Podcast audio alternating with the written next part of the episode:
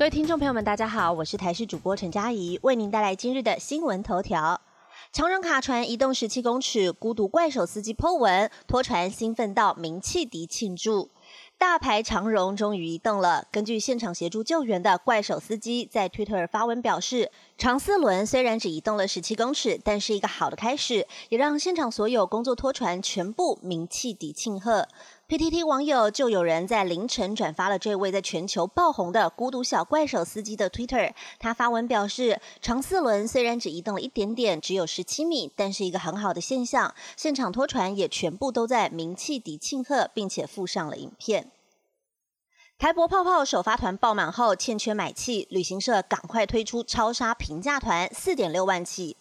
博流旅游泡泡首发团将在全球注目下起航，虽然团费高达六万到七万多元，各家旅行社的首发团仍然爆满。不但有企业包团，还有许多三十到四十岁的尝鲜族抢订，但也有不少民众看到高团费后，保持着观望态度。为了加强后续买气，有业者已经调整了饭店等级，并且下修团费价格。在这个礼拜，预计会推出超杀四日游，只要四万六千九百元起抢客，直逼疫情前博。流的团费，其中凤凰旅游后续团的价格超杀，已经压到五万元以下；而雄狮旅游主打的是好吃好睡好行程，价格破七万。其他多家旅行社的商品价格大约落在六万元上下，首发团之后的买气都有待考验。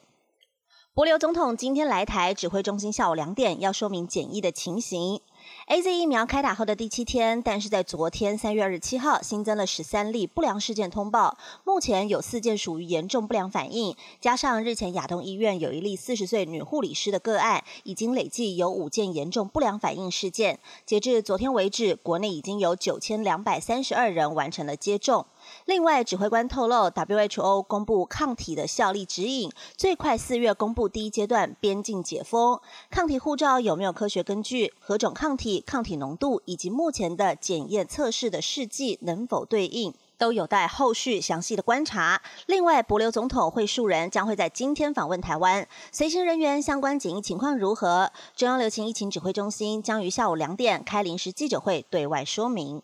继续来关心天气了。未来十天水库零进账，清明连假将有封面报道。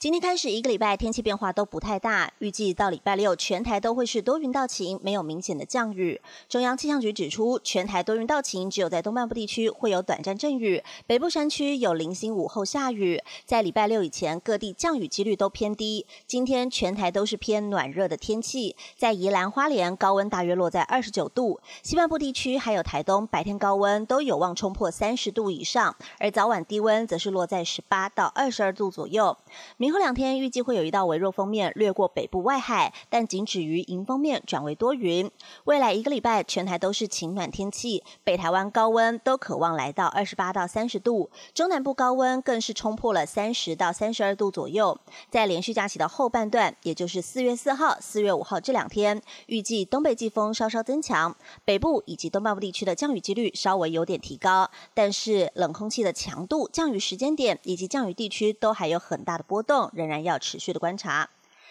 以上新闻由台视新闻为您编辑播报，感谢您的收听。更多新闻内容，请锁定台视各界新闻以及台视新闻 YouTube 频道。